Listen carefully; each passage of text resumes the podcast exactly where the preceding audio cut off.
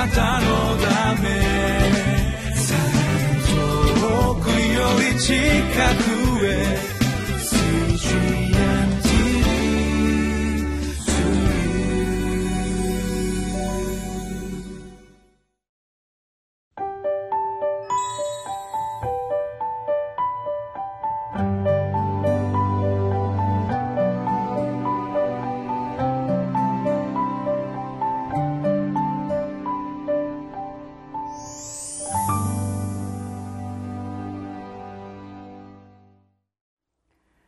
習志野キリスト教会の山田泉です。今日は2017年1月17日。聖書はテモテへの手紙第24章の1節から8節です。テーマは惜しみない献身天の報いに対する確信というテーマでご一緒に皆様と学びます。テモテはテモテへの手紙は新約聖書の大半の著者であるパウロの生涯の終わりのところに触れている手紙です。厳かな思いになります。人の生涯っていうのは本当に重たいものであります。その生涯の終わりのところをパウロを通して学ぶことでありますけれども全生涯は今日の一日一日が積み重なって生涯となってきます。私たちはかけがえのない今日の一日のためにご一緒に学んでまいりましょう。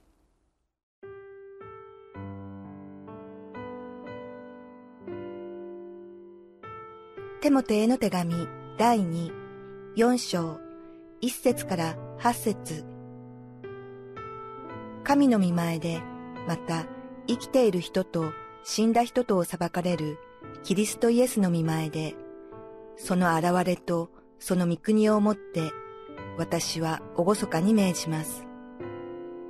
御言葉を述べ伝えなさい。時が良くても悪くてもしっかりやりなさい。寛容を尽くし、絶えず教えながら、責め、戒め、また進めなさい。というのは、人々が健全な教えに耳を貸そうとせず、自分に都合の良いことを言ってもらうために、気ままな願いを持って次々に教師たちを自分たちのために寄せ集め、真理から耳を背け、空想話に逸れていくような時代になるからです。しかし、あなたはどのような場合にも慎み、困難に耐え、伝道者として働き、自分の務めを十分に果たしなさい。私は今や注ぎの供え物となります。私が世を去る時はすでに来ました。私は勇敢に戦い、走るべき道のりを走り終え、信仰を守り通しました。今からは義の栄冠が私のために用意されているだけです。かの日には正しい審判者である主がそれを私に授けてくださるのです。私だけでなく、主の現れを慕っている者には、誰にでも授けてくださるのです。まずは一節をお読みいたします。神の御前で、また生きている人と死んだ人とを裁かれるキリストイエスの御前で、その現れとその御国をもって、私は厳かに命じます。とても重厚なそして、え、居住まいを立たせられるような重い重々しい言葉でまずこの一節が始まっています。神様の前で生ける者と死ねる者とを裁きたま裁きたまうイエス様の前で私たちはこれほどに重々しく命じられていることは何なんだろうかと心がぐっと引き寄せられます。その命令は2節に書いてあります。2節を読みます。御言葉を述べ伝えなさい。時が良くても悪くてもしっかりやりなさい。寛容を尽くし絶えず教えながら責め戒めまた進めなさい。この命令を目にして改めて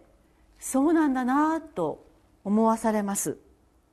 私たちが信仰しているのは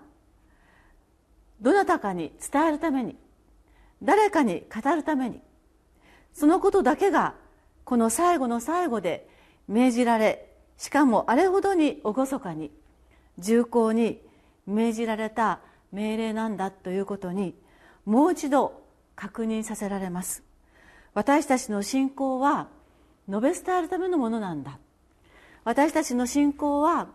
人に届けるためのものなんだということをパウロのこの最後の遺言のような命令を通して教えられます。パウロはこのところでいくつかのことを私たちに注意します。一つは時が良くても悪くてもということです。3節4節のところにも書いてある通りなんですけれども「というのは」と3節から読みます。人々が健全な教えに耳を貸そうとせず自分に都合の良いことを言ってもらうために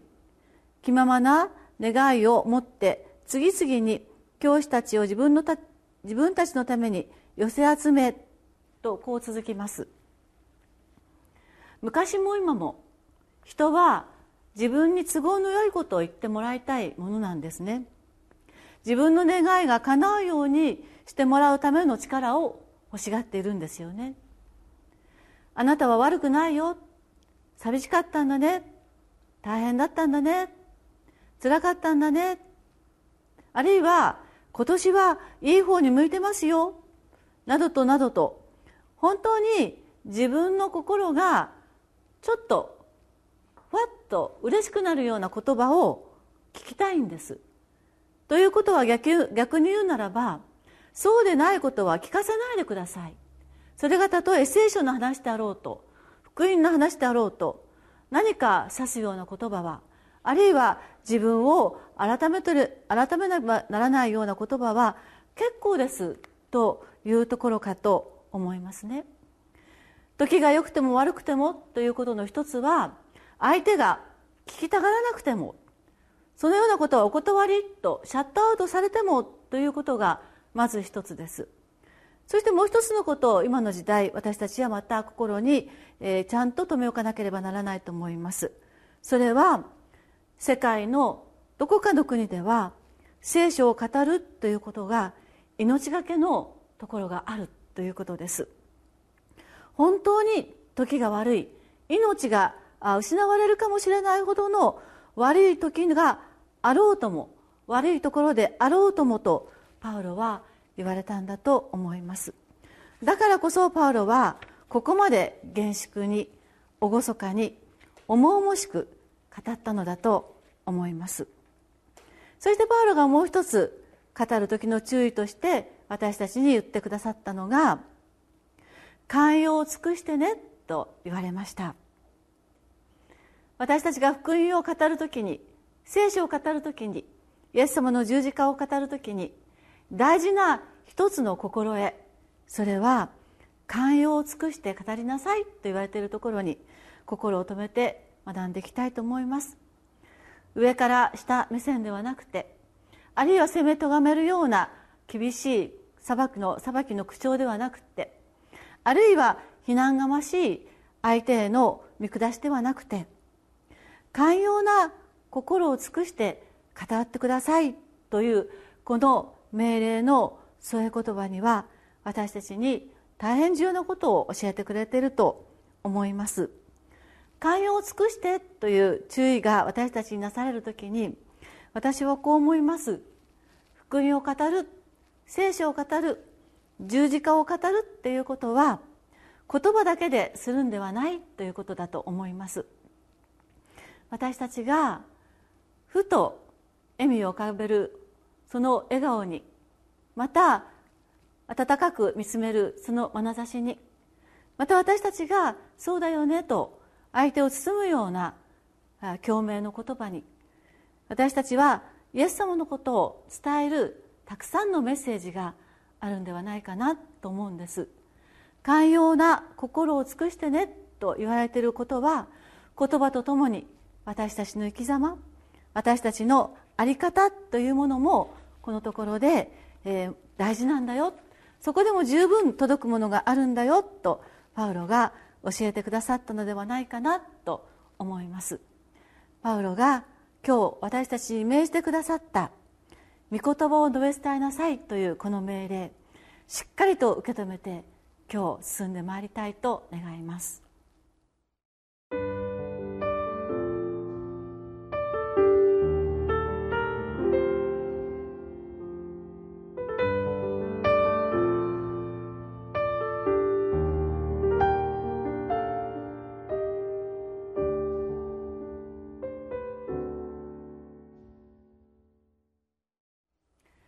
言葉を述べ伝えなさいと私たちは今日パウロからの命令をいただきました。